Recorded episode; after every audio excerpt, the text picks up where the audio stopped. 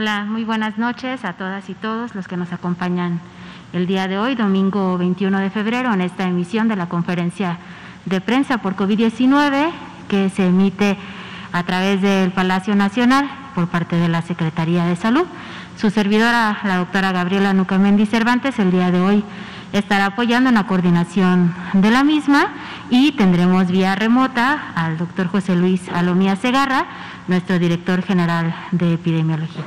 Buenas noches, doctor.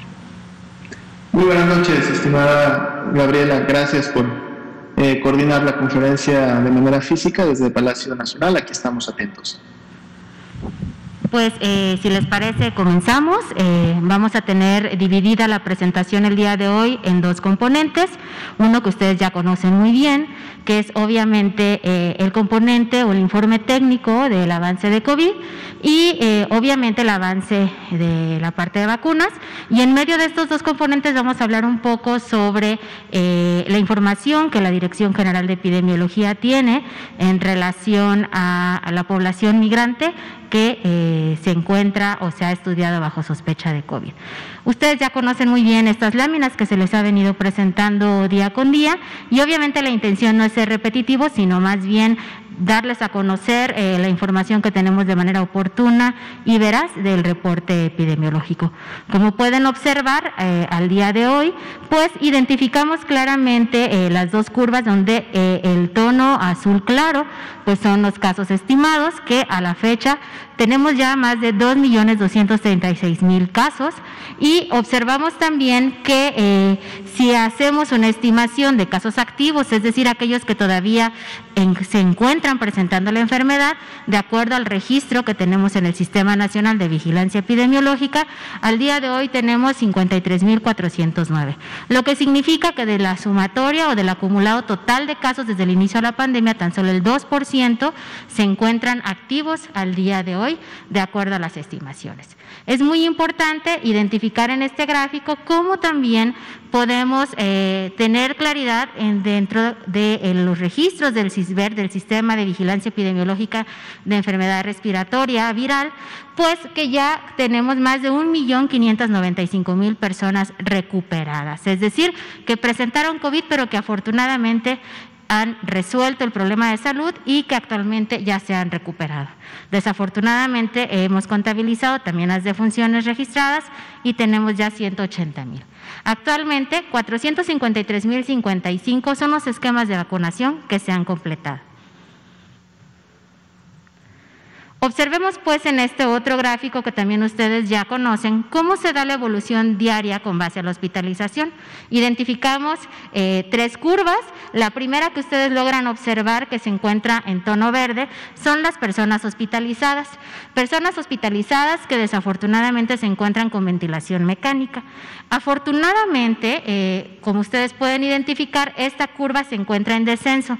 Si ustedes se acercaran al gráfico y observaran las últimas fechas del 26 de, eh, me voy a acercar un poco a la, a la lámina, a partir de este lado podemos identificar un claro descenso de los pacientes que se han eh, hospitalizado y que se encontraban con ventilación. Y esto es favorable, es beneficioso, porque quiere decir que la mayoría de los pacientes que actualmente tenemos con COVID, pues obviamente son pacientes no graves. Y observemos pues las otras dos curvas. Tenemos en la curva tono dorado o tono claro que el total de personas hospitalizadas también ha descendido abruptamente. Ustedes ya han mencionado a lo largo durante esta pandemia, pues que México ya ha identificado claramente dos olas dos olas en relación a los casos que se han presentado a nivel nacional, distribuidos en las 32 entidades federativas. E identificamos también claramente como la par eh, la curva en tono rojo o tono vino, pues eh, muestra un claro descenso de las personas hospitalizadas de manera general. ¿Qué significa esto? ¿Cuál es la diferencia entre la curva verde y la curva roja? Pues que la curva roja son aquellos pacientes que han requerido hospitalización, pero que no han necesitado ventilación mecánica. Y la cifra que más nos importa resaltar, obviamente, es que a nivel nacional hay una disminución clara, una disminución franca del 34% de la ocupación nacional referente a la hospitalización.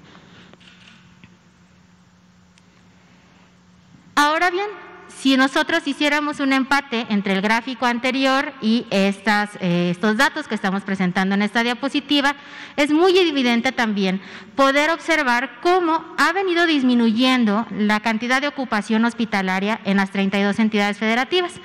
Hace un par de semanas que su servidora estuvo con ustedes, incluso todavía teníamos tres, cuatro entidades federativas en el primer recuadro que yo les mencionaba que eh, para nosotros podría ser como el recuadro, si fuera un semáforo, como un semáforo rojo, y afortunadamente al día de hoy ya no contamos con entidades federativas que presenten arriba del 70% de ocupación. ¿Esto qué significa? Pues significa que las medidas preventivas que se han venido realizando eh, a nivel local, a nivel nacional, pues han dado resultado y tenemos un franco descenso en la presentación de casos. A su vez, podemos observar que únicamente Ciudad de México, el Estado de México y la Ciudad de Puebla se encuentran en el rango medio con una ocupación entre 69 y 50 esto es muy importante porque observen eh, que estas tres entidades federativas, a pesar de que se encuentran en este rango, cuando nosotros hacemos un análisis mucho más detallado a nivel local, podemos identificar claramente que también presentan un franco descenso en el nivel de hospitalización.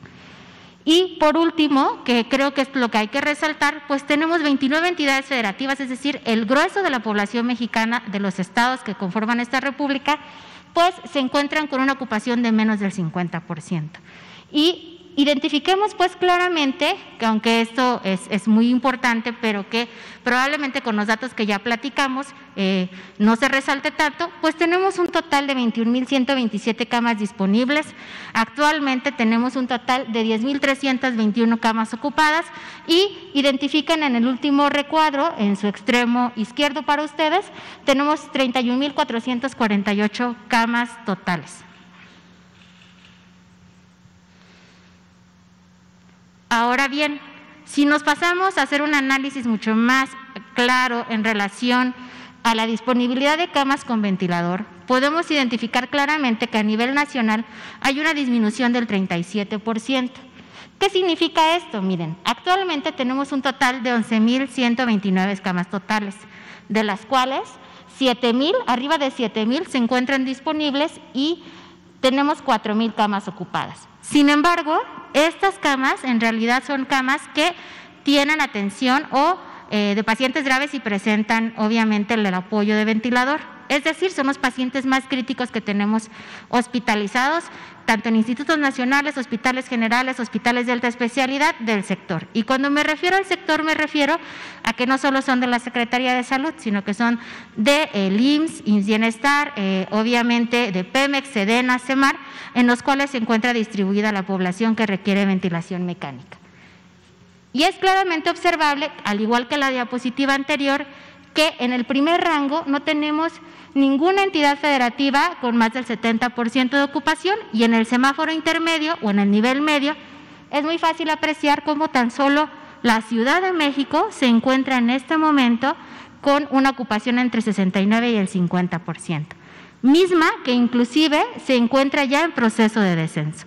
Lo que confiere pues que los pacientes que están más graves actualmente, afortunadamente, como les decía en el primer gráfico, han disminuido notablemente y entonces es claramente evidente que 31 entidades federativas ya se encuentran en el nivel de menos 50% de ocupación.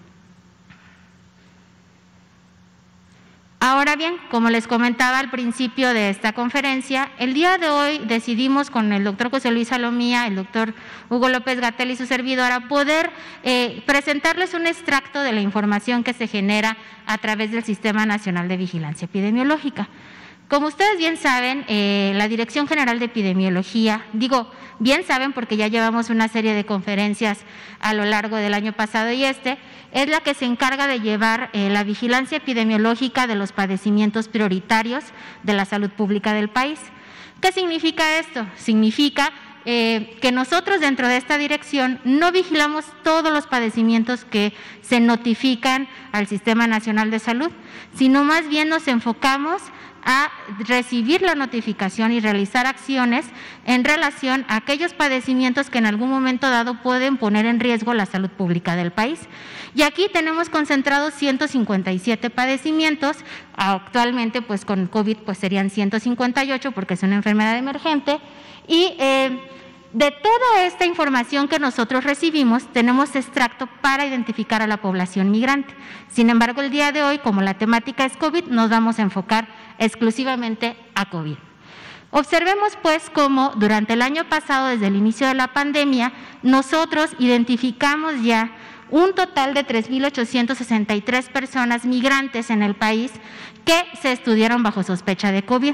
Cuando hablamos de población migrante, hablemos en el contexto de la vigilancia epidemiológica, es aquella persona que ha cambiado eh, de residencia por eh, una infinidad de motivos. En este momento no voy a explicar el contexto de la población migrante, pero que se encuentra en territorio mexicano, ya sea con un estatus migratorio em, obviamente muy bien articulado o con un estatus migratorio todavía en proceso de resolución. Lo importante aquí, y cabe destacar, es que de toda esta población estudiada, que se concentra principalmente, obviamente, en la frontera sur, en la frontera norte y en las zonas de paso migratorio, pues se han confirmado o se confirmaron durante el año pasado 984. Esto con un corte hasta el 31 de diciembre. Es un corte preliminar para nosotros. ¿Por qué? Porque todavía realizamos alguna serie de ajustes dentro de nuestros sistemas para generar cifras finales a finales de marzo. Y de estos 984 confirmados, identificamos desafortunadas 50 defunciones, de las cuales eh, cuando nosotros identificamos cuántos se enferman y cuántos fallecen, podemos clasificar claramente cuál es la letalidad. Y la letalidad en esta población durante el 2020 por COVID fue eh, de 5%. Identifiquemos pues en el mapa inferior, aunque está un poco pequeño, cómo hay algunas entidades federativas que concentraron la mayor cantidad de casos positivos y la mayor cantidad eh, de defunciones en el país. En el caso de defunciones, los estados de Quintana Roo, Chihuahua, Guanajuato, Ciudad de México y Baja California son los que presentaron mayor cantidad de defunciones. Esto no significa que son los estados que presentaron más casos por COVID en población migrante, pero que sí desafortunadamente fue donde más fallecieron, por número de defunciones. Y observemos que toda esta población migrante eh, claramente proviene de determinados países de origen. Cuando inició la pandemia, teníamos mayor cantidad de población migrante que provenía de Estados Unidos. Y recordemos pues que en ese momento el sistema de vigilancia estaba muy enfocado a captar a los extranjeros, porque esta epidemia pues no estaba focalizada o no era endémica en nuestro país, es decir, esta enfermedad no circulaba de manera eh, entre mexicano con mexicano, sino que más bien esperábamos que vinieran personas contagiadas de otros países. Es por eso que hubo una concentración mayor proveniente de Estados Unidos y posteriormente, conforme fue fluyendo el flujo migratorio, identificamos que también provenían de Honduras, Venezuela y Colombia. Esto fue 2020. Ahora observemos cómo hemos venido trabajando con esta población a lo largo de 2021. No hay que perder de vista, cuando vean los datos, que México recibe anualmente prácticamente medio millón de población migrante en territorio mexicano. Y que de esta, cuando hablamos de población migrante, que a lo mejor su estatus migratorio no está regularizado, 150 mil pasan aproximadamente a través de la frontera sur. Observemos pues cómo lo que va del año hasta la semana epidemiológica, bueno, no les voy a hablar de semanas epidemiológicas, pero sí de fechas porque esto no es un informe realmente para epidemiólogos, hasta el corte del 15 de febrero, podemos identificar cómo hemos estudiado a casi 5 mil personas migrantes, 4.869, de las cuales hemos ya logrado identificar como casos confirmados, con pruebas confirmatorias, 1.208. De estas, la proveniencia del país de origen está principalmente concentrado en Estados Unidos, Honduras, Venezuela y Colombia.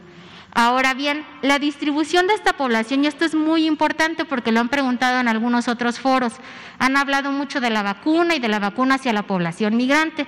Observen pues que el grueso de esta población en realidad es población en edad económicamente activa, es decir, de los 20 a los 44 años de edad, en donde se predomina claramente el sexo aunque pareciera curioso, de 30 a 34, el sexo femenino es el que está predominando. Y aquí estamos hablando también de un fenómeno migratorio que en otro momento platicaremos, de cómo ahora no solo se mueve la población masculina, para buscar eh, trabajo eh, fuera de, sus fronteras, sino que también se mueven familias y niños eh, hacia otros países. Y observen pues, como les comentaba, de estos 1.208 personas que han salido confirmadas, pues de dónde provenían. Provenían principalmente de Venezuela, Estados Unidos, Cuba y Honduras. Y Colombia. Este gráfico se mueve conforme eh, avanza el año dependiendo del flujo migratorio. La proporción de país de origen no necesariamente nos está indicando que es la nacionalidad de la población que eh, llega a territorio mexicano. La siguiente.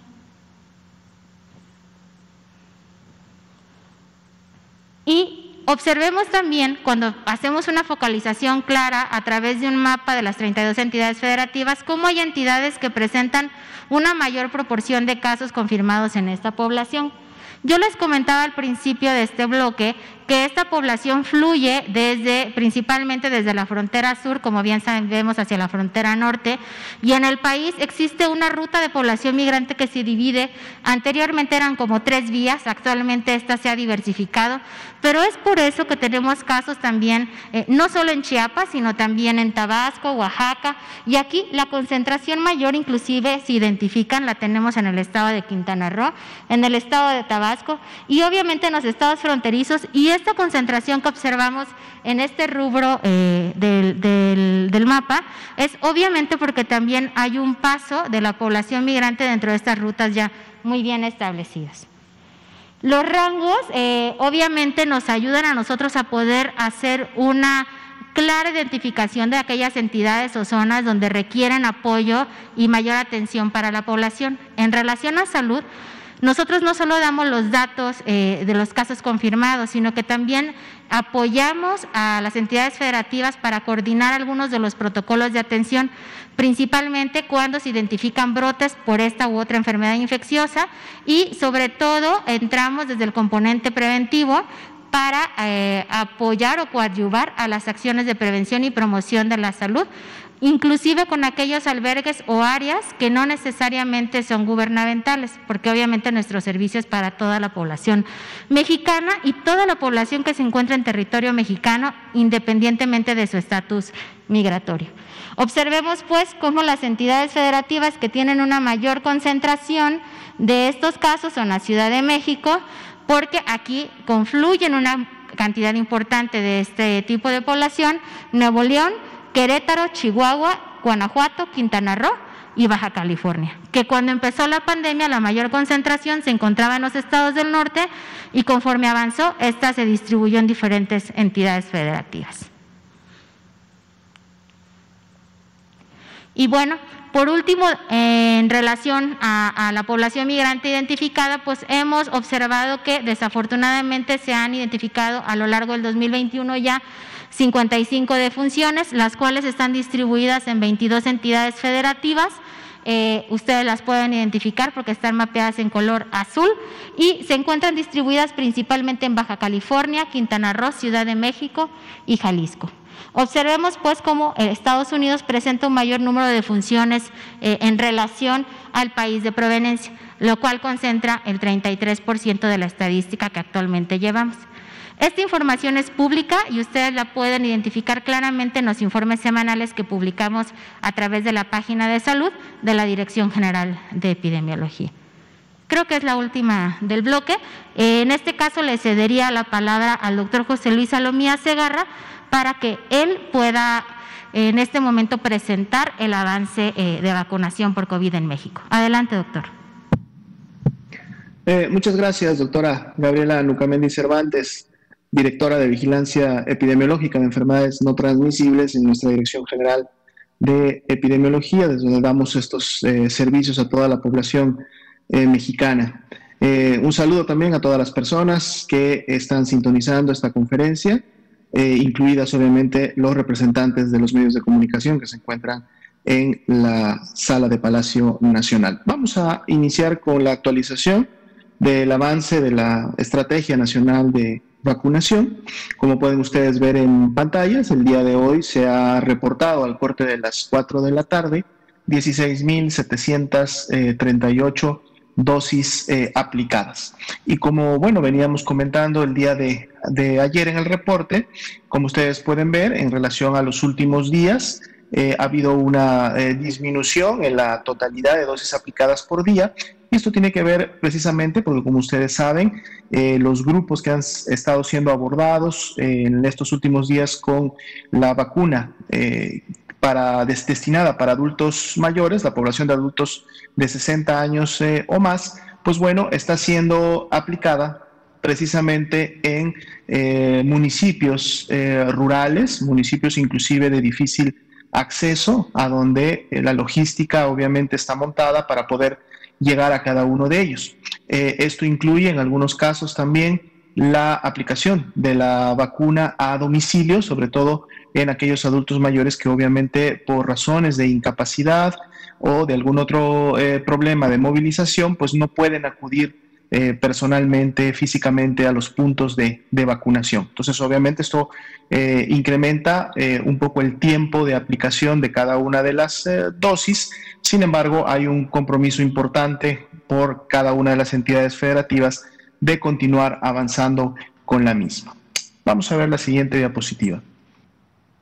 Aquí tenemos precisamente la eh, cantidad de, acumulada de todas las dosis que hasta el momento se han aplicado, 1.689.158 son las dosis ya que hasta el momento en toda la República Mexicana se han podido aplicar desde que inició la etapa 1 y apenas la semana pasada la etapa 2. Y esto es solamente el inicio de esta estrategia nacional de vacunación, la cual pues va obviamente a continuar en siguientes días y en siguientes semanas, en la medida también que eh, los embarques de vacuna continúen llegando al país. Veamos la siguiente diapositiva.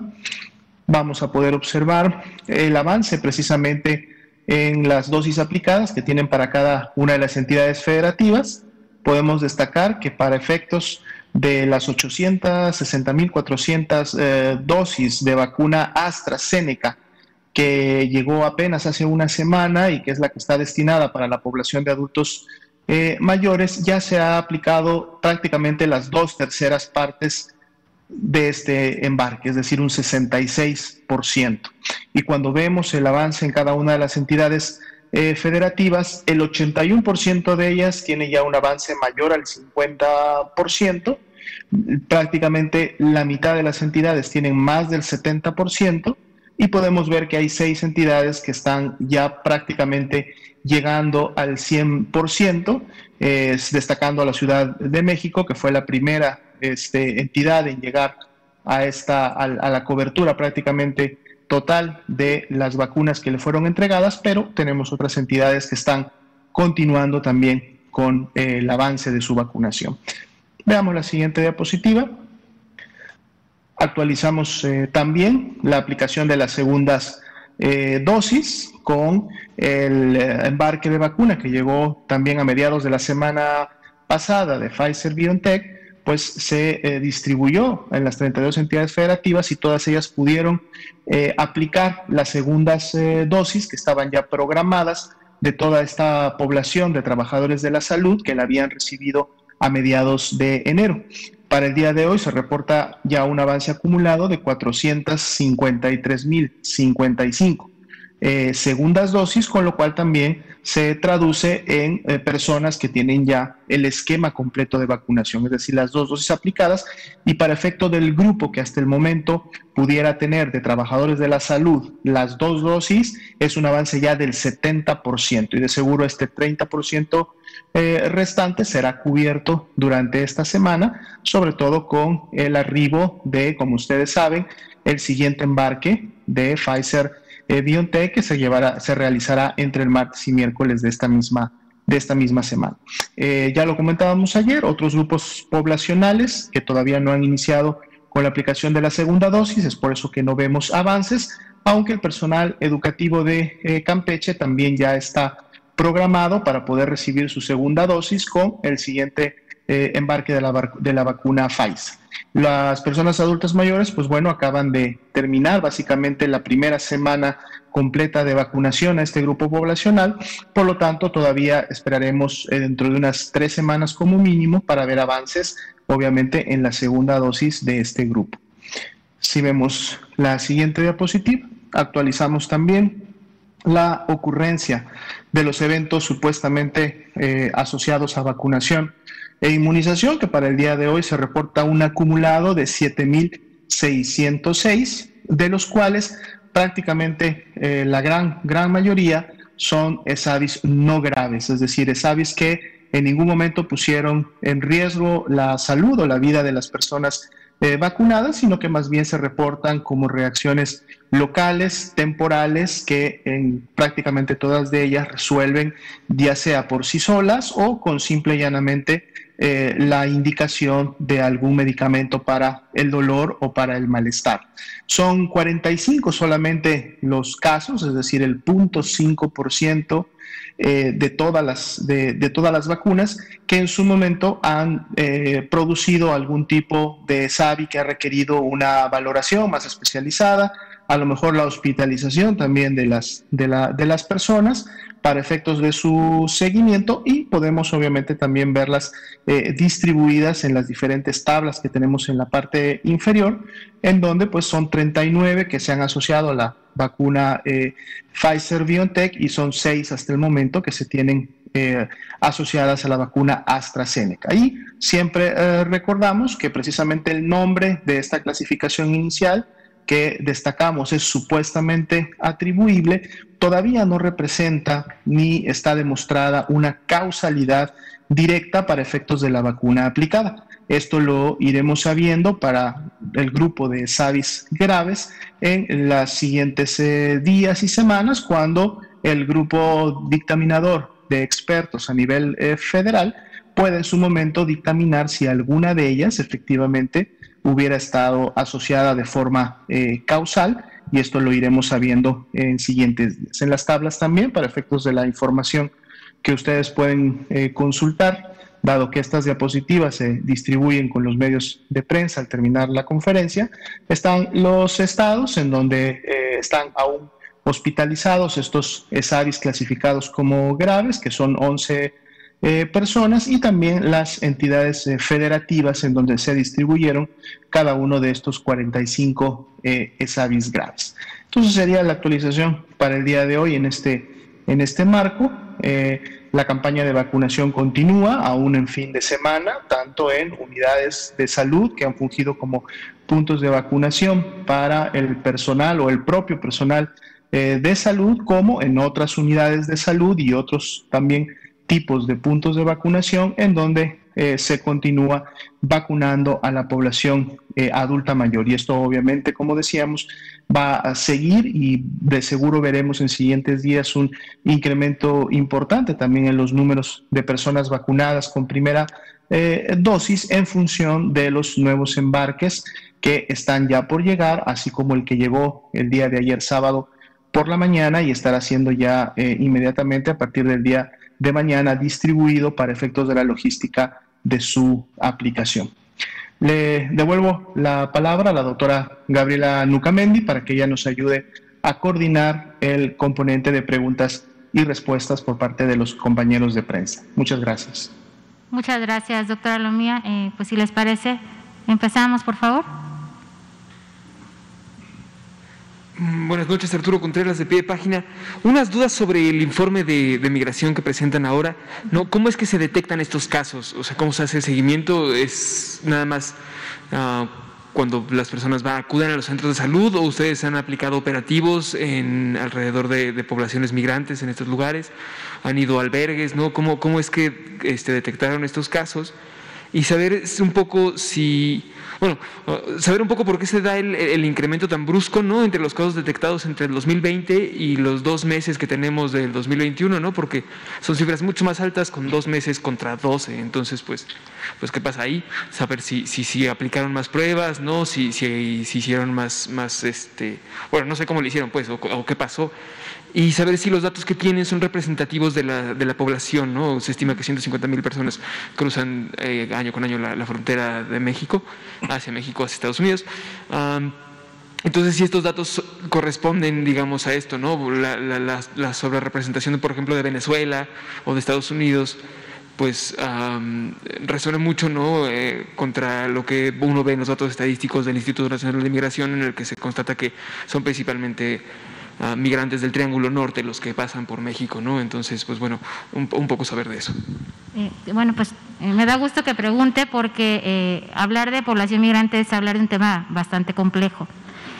Eh, yo creo que en todas las aristas y salud no, no se queda atrás. Eh, sí es un hecho que para que nosotros podamos concentrar esta información, no únicamente trabajamos con unidades médicas eh, públicas. E, eso es importante aclarar. Para que nosotros estableciéramos eh, como la atención integral y la captación de datos de población migrante de forma primaria, inclusive previo a la pandemia, esto ya lo veníamos haciendo, tuvimos que generar grupos de trabajo grupos de trabajo al interior de la Secretaría de Salud con eh, el componente de la Dirección General de Relaciones Internacionales, obviamente con personal de Cancillería y, con las autoridades locales y el Instituto Nacional de Migración.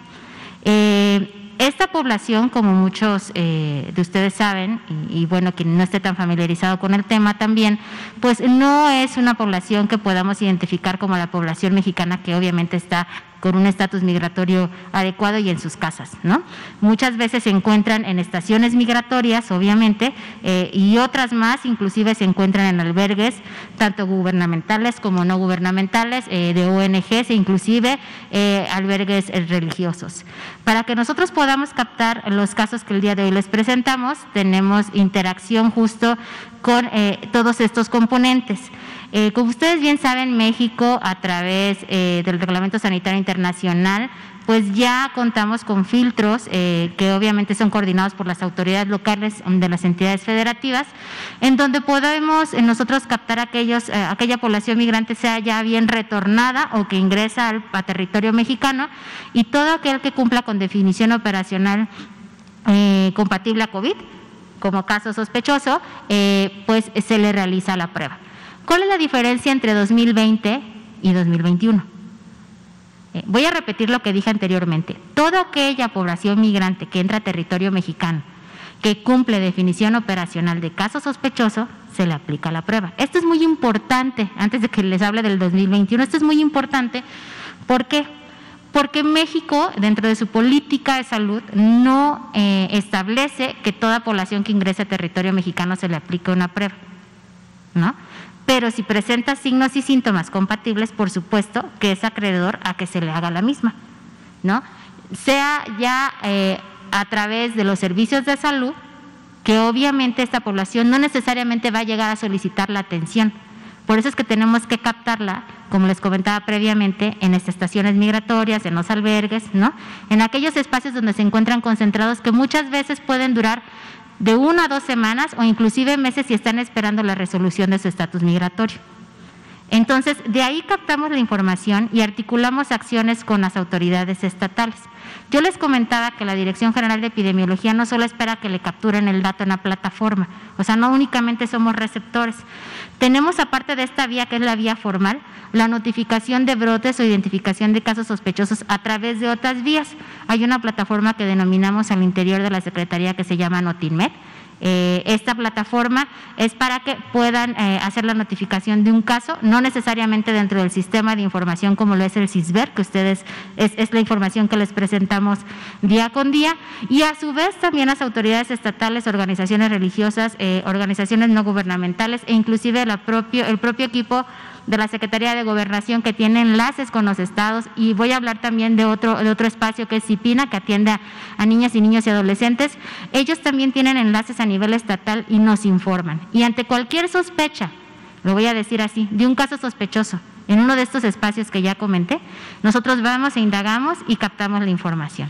Si en un momento dado esa persona fue sospechosa porque inclusive se capta a través de la unidad de inteligencia epidemiológica y sanitaria como un rumor, nosotros vamos, con las autoridades, no me refiero a físicamente, ¿no? Sino que hacemos el enlace con las autoridades locales y por supuesto que si existiera un brote en donde la autoridad local requiere apoyo para la coordinación, nosotros como equipo federal vamos hasta estos espacios para coordinar acciones. Ahora, ¿cuál es la diferencia entre 2020 y 2021? ¿Por qué hay un incremento de casos importantes? En primera instancia, porque la cantidad de casos que obtuvimos en esta segunda oleada, ustedes vieron el primer gráfico, sobrepasa por mucho la primera oleada que se presentó en 2020. Obviamente la captación de esta población también fue mucho mayor.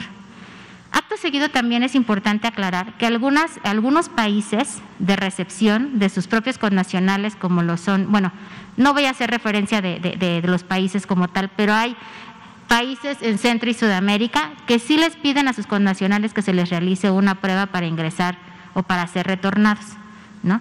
A esta población se les realizan pruebas por una solicitud propia de política del país de origen y a los cuales van a regresar. Pero a su vez tuvimos una mayor captación porque fortalecimos la red de nuestro equipo que reporta en las entidades federativas. Como ustedes saben, eh, eh, pues Obviamente la epidemia o la pandemia nos ha dado la experiencia y, nos ha apoyado o nos ha fortalecido una serie de acciones que hemos venido encaminando a lo largo del país. Y actualmente muchos de esos procesos que nosotros empezamos a iniciar al inicio de la pandemia, valga la redundancia, pues ahora ya se encuentran fortalecidos y esos canales están mucho más oficializados. O sea, por todos estos factores es que ahora tenemos un reporte mucho más robusto, un reporte que inclusive también tiene que ver con que hay un flujo eh, mayor de esta población en territorio mexicano.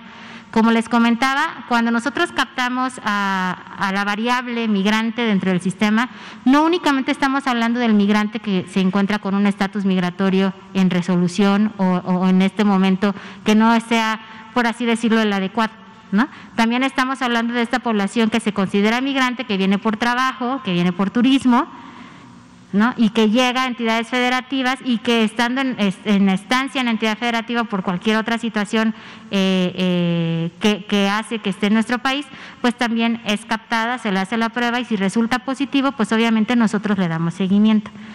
Ahora, algo que es importante aclarar es que cuando identificamos a una persona migrante con eh, diagnóstico de COVID. Y si ésta se encuentra en un espacio en donde eh, hay conglomerado poblacional, hablemos de un albergue, por ejemplo, no únicamente identificamos al caso, sino que hacemos como eh, nuestro lineamiento marca en vigilancia epidemiológica con toda población en territorio mexicano, la identificación de los contactos, los contactos primarios, los contactos secundarios, y esta identificación de contactos conlleva a darle seguimiento en un lapso de 14 días. Y si estos presentan sintomatología o refieren eh, sintomatología compatible con COVID, también se les realiza la prueba.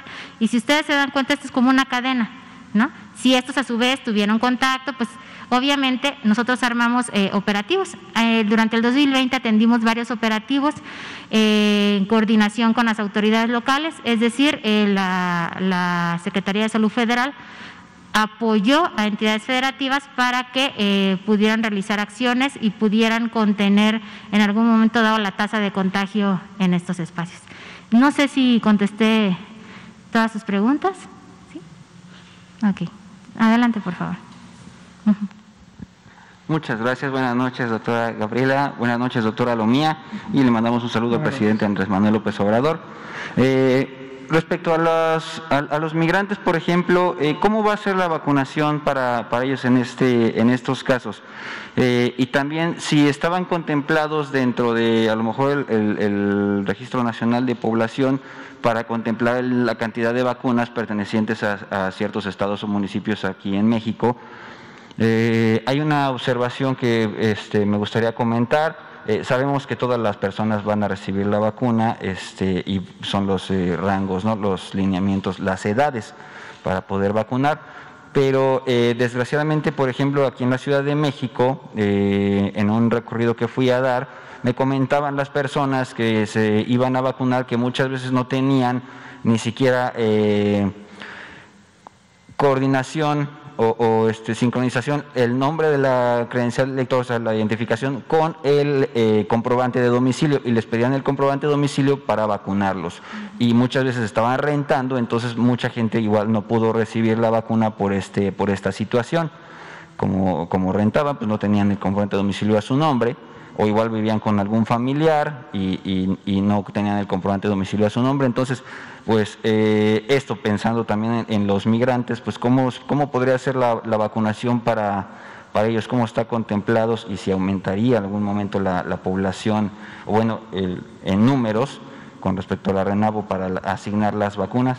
A la población estimada. A la población estimada y si puedo sí, claro. otras preguntas más adelante. Eh, bueno, eh, entiendo que esto está contemplado por el grupo técnico eh, que asesora justo en el componente de vacunación, pero le cedería la palabra, doctora Lomía, ya que usted presentó ese componente, si quiere adentrarse un poco más. Claro, muchas gracias, con mucho gusto y agradecemos la pregunta precisamente para poder informar a toda la población al respecto. Eh, el eh, grupo de personas eh, migrantes que esté en el país, obviamente, y como se ha dicho en muchas conferencias previas, recibirá la vacuna, es decir, está en población mexicana, están contemplados para recibir la vacuna contra el virus SARS-CoV-2. El orden de la vacunación va a responder a las mismas etapas que en su momento han sido definidas por el GETAP.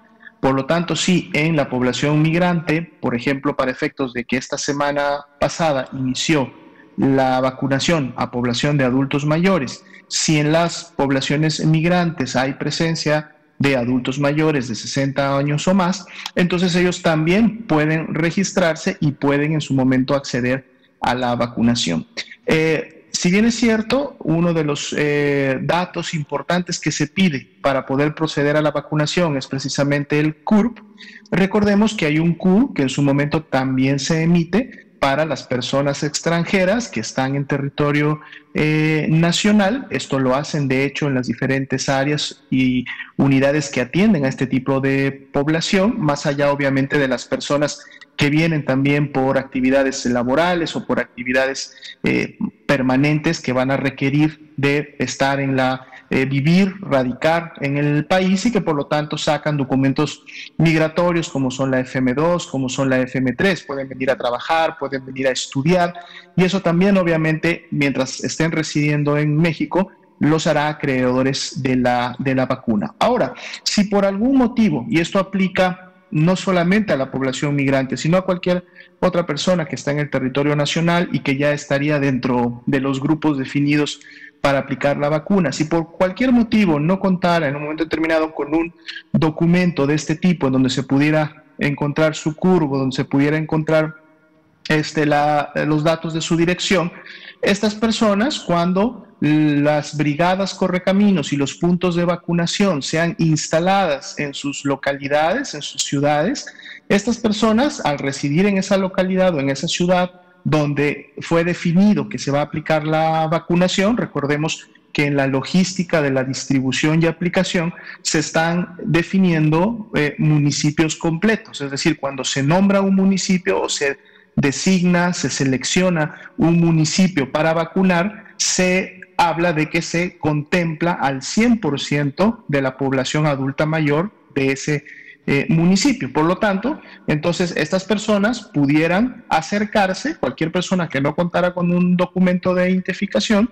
pueden acercarse a estos puntos de vacunación, pueden acercarse con el área de registro, toda Brigada Correcaminos tiene coordinadores y tiene personas eh, que todo el día y durante todo el evento están precisamente eh, reportando o se dedican al registro de personas y ahí pueden en su momento realizar su registro para recibir la vacuna. Obviamente, si la disponibilidad de vacuna permite que en ese mismo día que la persona acude pueda ser vacunada, de seguro se hará.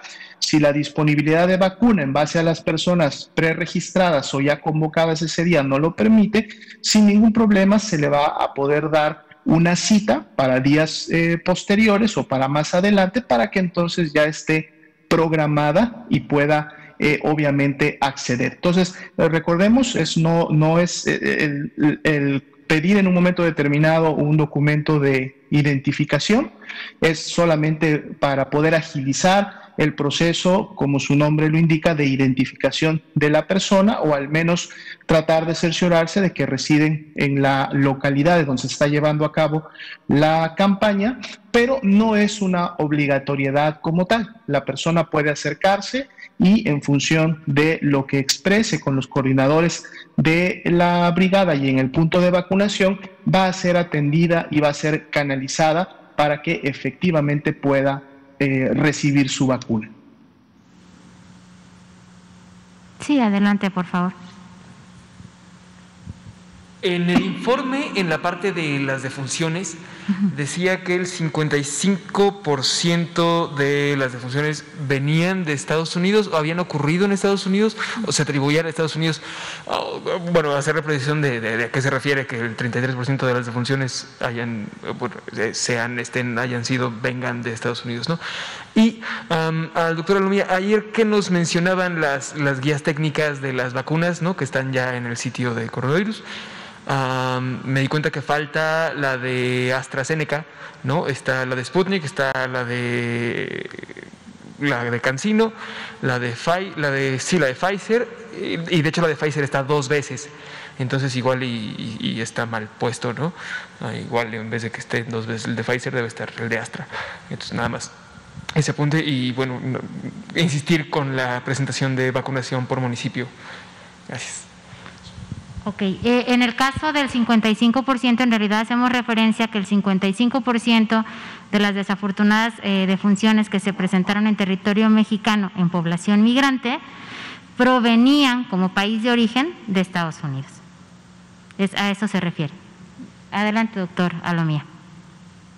Eh, muchas gracias por la observación. De hecho, comentar que en la medida que han sido o que han ido siendo aprobadas las diferentes vacunas, que han llegado al país, estos productos y guías eh, de operación han, han, estado siendo publicadas. Agradecemos en todo caso la observación, revisamos con los eh, compañeros que manejan la página de internet para ver si efectivamente hubiera alguna duplicación o a lo mejor el lineamiento que en su momento se subió esté en algún orden diferente, pero con mucho gusto lo revisamos para si hubiera ahí alguna omisión, pues inmediatamente eh, poder corregirla, ¿no? Sin mayor problema.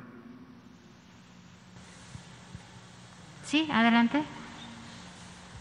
Ya, perdón, la última y nos vamos. Este, hay mucha inquietud como en dónde van a seguir la, el plan de vacunación, ¿no? Este, las cuatro, eh, en dónde van a, en qué municipios va a seguir el plan de vacunación.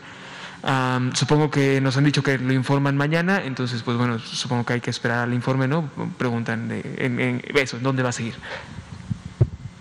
Sí, con mucho gusto. De hecho, eh, en algunos medios ya se empezó a comentar, dado que se llegó a una definición para efectos de la vacuna eh, que llegó el día de ayer por la mañana, la vacuna Sinovac, estas 200 mil dosis que ya están disponibles para su aplicación. Y si ustedes recuerdan, eh, durante la semana pasada, el doctor Hugo López Gatel precisamente hizo referencia a que los municipios serían siendo seleccionados para efecto de estas vacunas que llegarían el fin de semana en base a ciertos criterios eh, muy importantes que obviamente les darían esa, esa selección. Eh, el primero de ellos, eh, obviamente, era la densidad poblacional, es decir, municipios que por esas características tengan un riesgo importante de continuar con la transmisión de la enfermedad, por lo tanto, el desarrollo de casos graves y obviamente la presencia de defunciones. Y ese es otro también de los criterios, que en los municipios estuviera eh, ocurriendo tasas de mortalidad y de letalidad importantes para la afectación de la población. Y un criterio también importante era precisamente las condiciones eh, sociales, inclusive la presencia de ciertos eh, grados de marginación que a su vez se traducen en factores de riesgo para efectos de que las personas puedan o enfermar o puedan tener mayores dificultades de acceso para los servicios de salud. Eh, combinando todas estas eh, variables, digamos, para poder definir en su momento un, un, municipio, pues precisamente fue sobre ese marco que se decidió que fuera el municipio de Ecatepec, del Estado de México, el que pueda recibir la dotación de estas 200 mil dosis, dosis, de vacuna eh, que llegaron el sábado en la mañana. Uno, el municipio de Catepec, si ustedes lo revisan, es el segundo municipio más poblado de todo México, es el que tiene eh, el segundo municipio con la mayor población de todo México, pero también, y basados en los datos del Coneval, es el municipio con el mayor número de personas que lo habitan, que están en situación también de pobreza y pobreza extrema, lo cual eh, acabamos de comentar también era una condición importante para poder seleccionar. Y en aspectos precisamente de la letalidad y la mortalidad, los indicadores de este municipio están por encima de las medias nacionales y se componen como uno de los municipios también con cargas importantes de esta afectación y obviamente del incremento de este, de este indicador. Entonces, esa es básicamente la razón por la cual al haber realizado la búsqueda eh, se definió que fuera este el municipio que pueda recibir estas dosis y que además un dato también importante es que su población de adultos mayores de 60 años y más está precisamente alrededor de las 200 mil personas, lo cual entonces hace también idóneo para que con la totalidad de este embarque que llegó ayer en la mañana, se pueda cumplir con esta logística que se había definido en los municipios previos de la semana pasada de cubrir al 100% del eh, municipio y entonces así contribuir a que obviamente la eh, mortalidad, letalidad y también de seguro la morbilidad pueda disminuir de este, manera sistemática y permanente. Nada más quisiera resaltar algo que, mencionabas. Eh, en relación a, la vacunación para la población migrante, sí quiero, eh, obviamente, que recordemos lo que les dije hace breves minutos. En salud, justo para este tema, no trabajamos solos, somos una institución que está acostumbrada a trabajar en equipo, en formato interinstitucional, multidisciplinario, y obviamente para poder llegar toda esta población que se encuentra en territorio mexicano, pues necesitamos y vamos a continuar eh, con estas mesas de trabajo en donde el grupo técnico asesor para la vacunación eh, por COVID, pues tendrá estos enlaces eh, que, se, que se reforzarán y que inclusivamente, inclusivamente nos va a permitir llegar a, cada uno de ellos, sobre todo, como comentaba el doctor Alomía, con base o conforme a se vaya vacunando a la población mexicana. En esos mismos rubros ellos también van a ser considerados. Adelante, por favor. Gracias.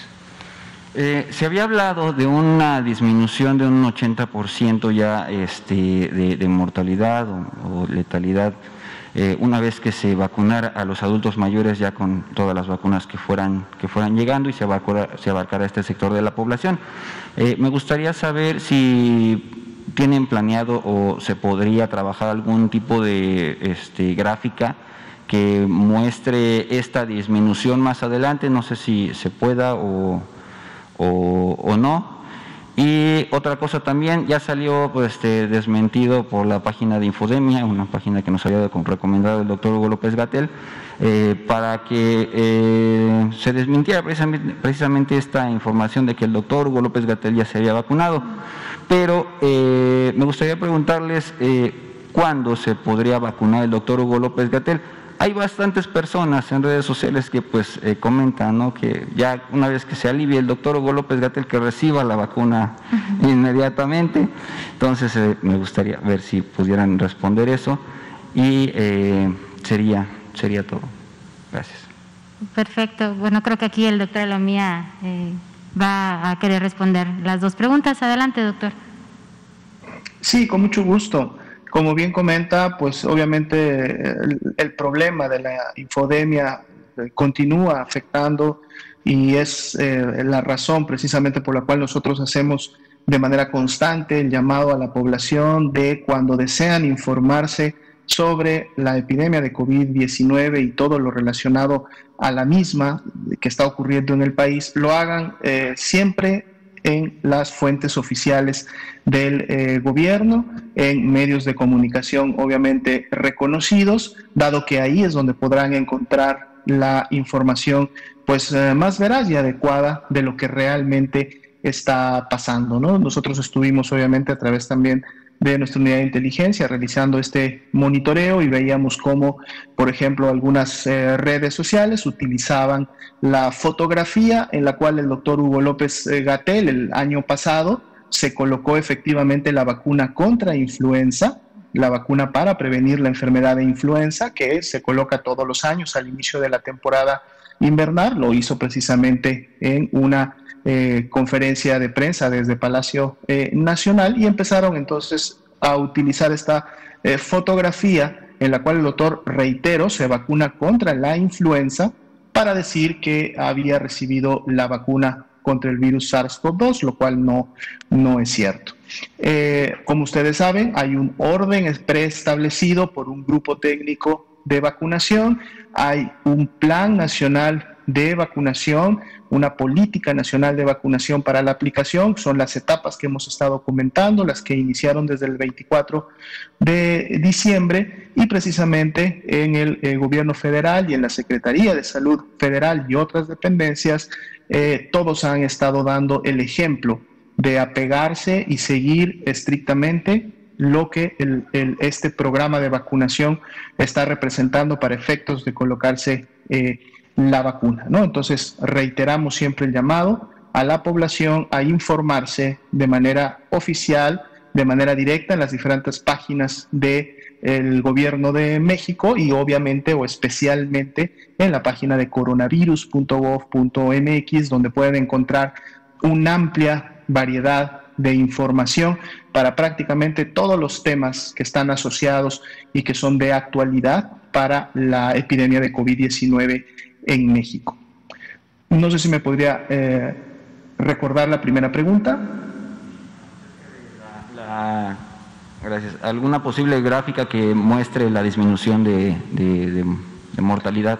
Claro, sí, con mucho gusto. De hecho, nosotros de manera interna hemos estado siguiendo eh, todos estos indicadores, son parte de, la, de los productos que, de información que realiza la Dirección General de Epidemiología. Mucha de esta información, de hecho, obviamente se compartió con el grupo técnico asesor de vacuna para la toma en su momento de decisiones y son productos informativos que vamos a estar permanentemente eh, actualizando. Lo hacemos hacia el interior para efectos de los eh, eh, directivos que toman decisiones al interior de la Secretaría de Salud, dado que ahora todavía es muy temprano, apenas estamos terminando obviamente la primera semana de vacunación a la población de adultos eh, mayores en siguientes eh, semanas o cuando en su momento empecemos a evidenciar el impacto correspondiente que esperamos se, se va a tener con la vacunación y en fase a lo proyectado, con mucho gusto estaremos compartiendo también la información de los comparativos, tanto de la mortalidad como de la letalidad en estos grupos, en los cuales tenemos muy clara la evidencia de que han sido los grupos de edad más afectados con este eh, pues, desenlace tan lamentable que ocurre y se produce a través de las complicaciones de la COVID-19. Cuenten con ello. Muchas gracias. gracias.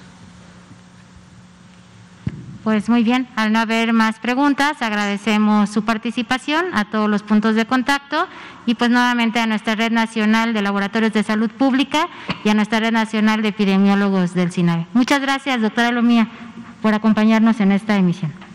Y pues, Muchas gracias, muy buenas noches a todos. Buenas noches, buen domingo. Gracias.